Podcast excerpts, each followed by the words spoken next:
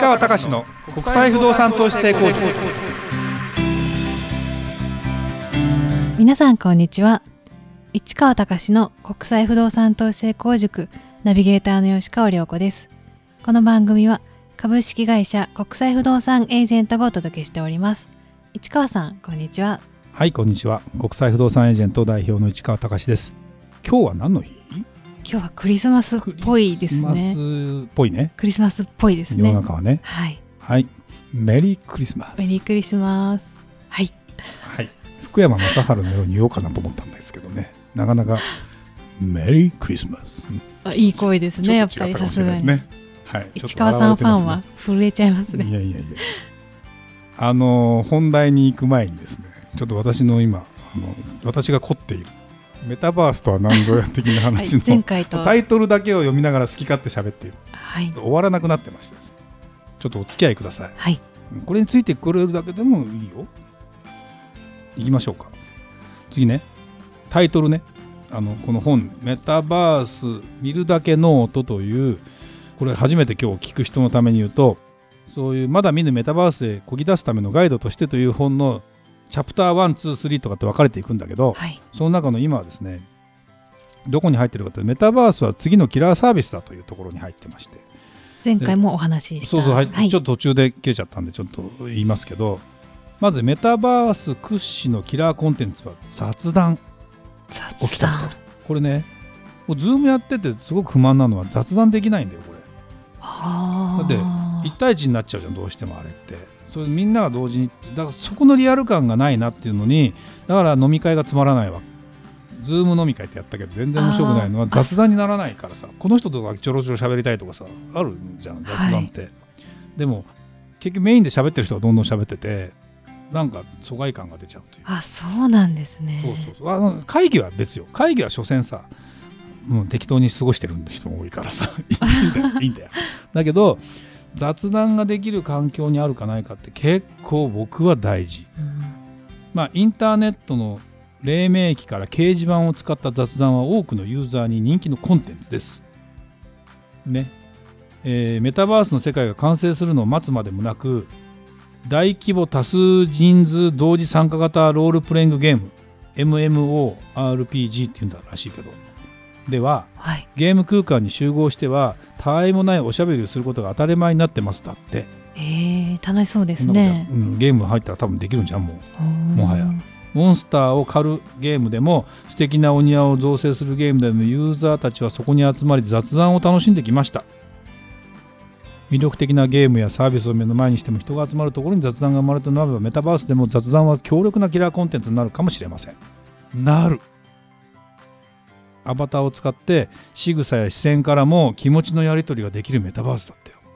もう本当に自分の肉体から出たでもこれ客観的に見れるんだよ。不思議な感覚ですよね。でもねあの前から僕言ってる自分を俯瞰してみるってことはこういうことなわけ。でもそこには肉体の限界っていうのがあるし容姿の限界だ。だから整形したりする人は整形したりするかもしれないけどあのそういう世界の中で自分が自信持てるような世界っていうことなんかで自分をまた花開かしていければいい。だから本当に髪の毛薄くなってきたなとかね年を取ってシワが増えてきたなこれがなくなるんだから今度そうですね。だからま前から言ってるけど年取った人からすればすごく良くない？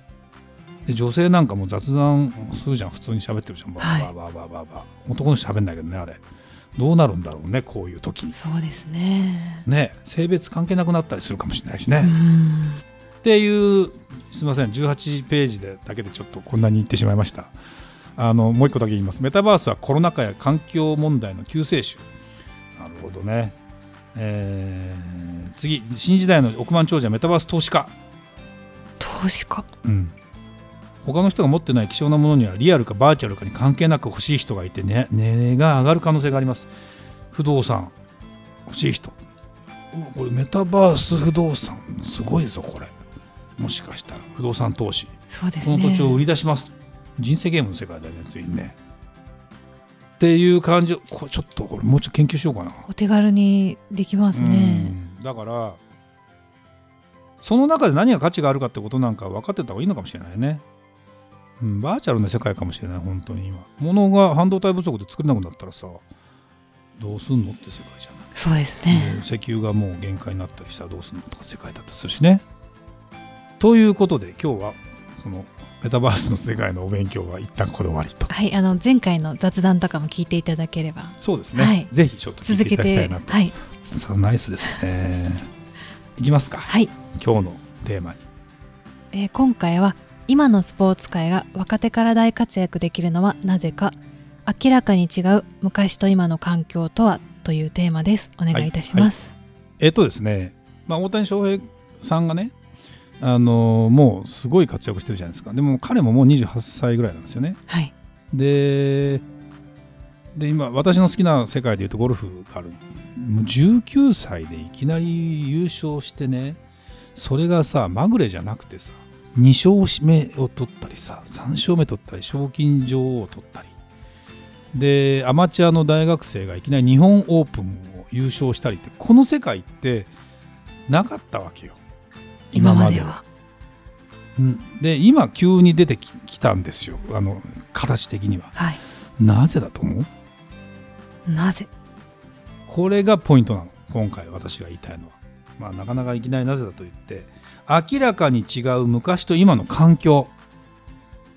これがですね何が私が今びっくりしたかというとですよ。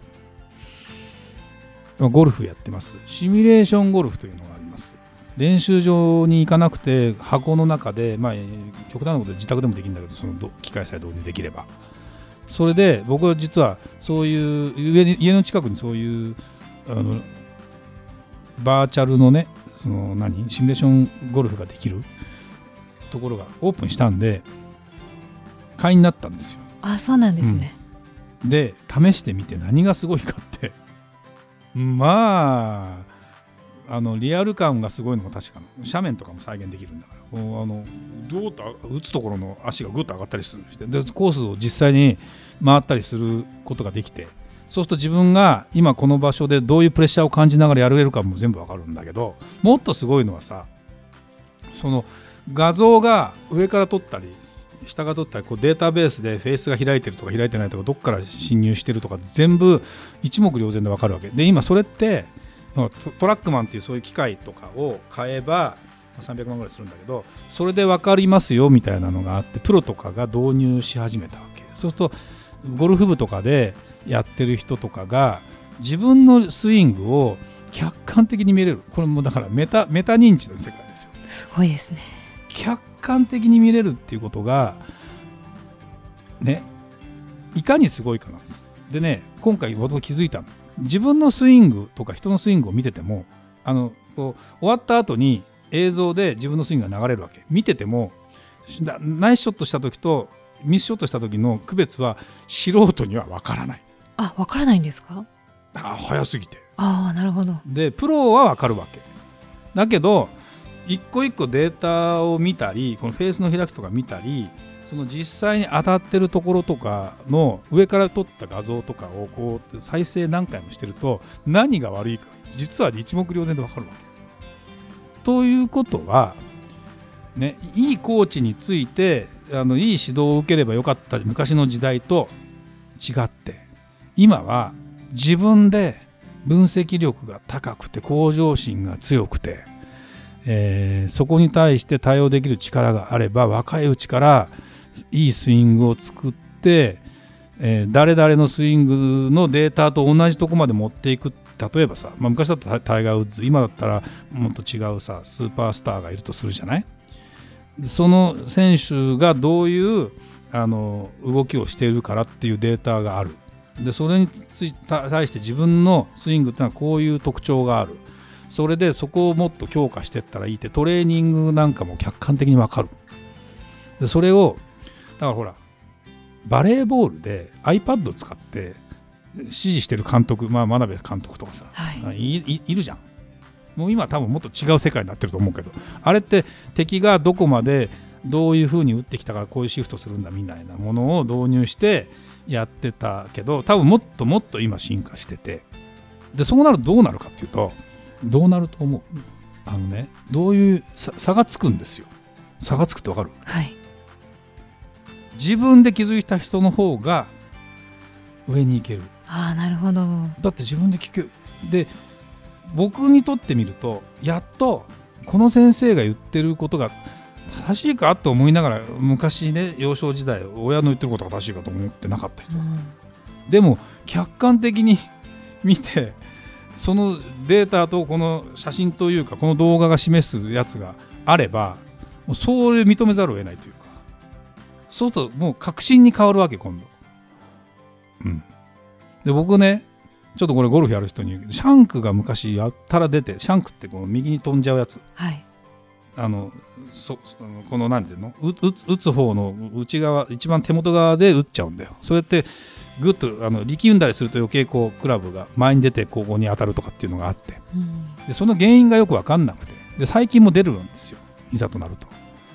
それで徹底的に YouTube とか見てもで理屈はそのシャンシャンクの構造っていうのはこうなってるんですよって言われて俺は違うんだろうと思ってこの間この間一人でその練習場に行って上から映す画像を見てたら完璧にもうザ・シャンシャンクもうそこは完全にそのそこで打ってるわけ。でこの映像を何回も見た瞬間にもう完全に改めた。あその俺はこういう打ち方してたんだとそこでそうならないように一歩引いて手前を打つようにすれば治ったの簡わ単に治るすごいですね。自分で気づいてってことですよでねこれは今画像のこのスイングだけ見てても分かんないわけ。自分は。だけどこの上からの画面見て当たるところボールの当たるところの姿を見た瞬間にかなもう完全に内側に入っててうわーとか思って。だからわざと打てる打てるようになるこれ。わざと打てると治るって言って。でこれねもうそれができたらあの今までの経験値っていうのが本当にいらなくなるかもしれない。極端なこと言うと。もちろんあのプロを目指してる人間だからトレーニングは必要だし絶対に打たなきゃいけない数とか時間を費やす時間っていうのは若いうちからそれやんなきゃいけないっていうのはあるよ。だけどより効率的により、えーより自分がなんかできるとかそのプレッシャーかかった中でどういうショットが出るのかとか傾向も全部わかるわけ。でねもっとすごいなと思ったのはこの間、えー、と NHK のスペシャルかなんかで大谷翔平君スペシャルかなんかであのどれだけ進化を遂げたかっていうやつのインタビューを受けたわけ NHK で。そしたらねアーロン・ジャッジって今 MVP 争って多分これ放送してる頃にはもう放送とこれオンエアしてる時にはさもう決まってると思うけどジャッジが、えー大谷が大谷君がホームラン打ったわけよ。だから今ね今のあのーあ野球のピッチングマシンって各ピッチャーのストレ あのフォーシームとかスライダーとかを AI で全部入れるとその球投げられるんだって。えー、すごいですね。ということは練習できるってこと？ということはよ。どういうことが起きると思う？どういうこだなんでその大谷君が去年今年かあの途中からすごく良くなったかと球数増やしたわけよ違う進化みたいな球とデータにないから。でどんどんどんどん進化していくっていうこととどんどんそういうゲームになっていくっていう感じで。だって今までと違うじゃん。そのピッチャーと対戦しないと分かんないのがもう対対戦してないのにその人の球がリアルでピッチングマシンに投げる投げてくるわけよ。じゃあどんどん強くなっていきますよだねということはそれが対応できる打者の方が強くなっていくわけ。もちろんうんそれでも打てない人は打てないんだよ。だけどということはピッチャーからするともっと今までと同じ球を投げてたらダメだなとか。それでやっていかなきゃいけない時代っていうのは言い方を変えると大変よね。ね。もうこれで5年間やっていけるんだって時代じゃないんだよ多分。どんどん強くなっていきだってますよね。どんどんシミュレーションで再現できちゃうんだよ。これさすごくない？だからその新しく出てきた人間がいきなり勝ったりあの侮るなかれパターあのシミュレーションゴールのパターってちょこんってやるだけなんだけどまあ練習になるよ、あそうなんですね。なるなるなる。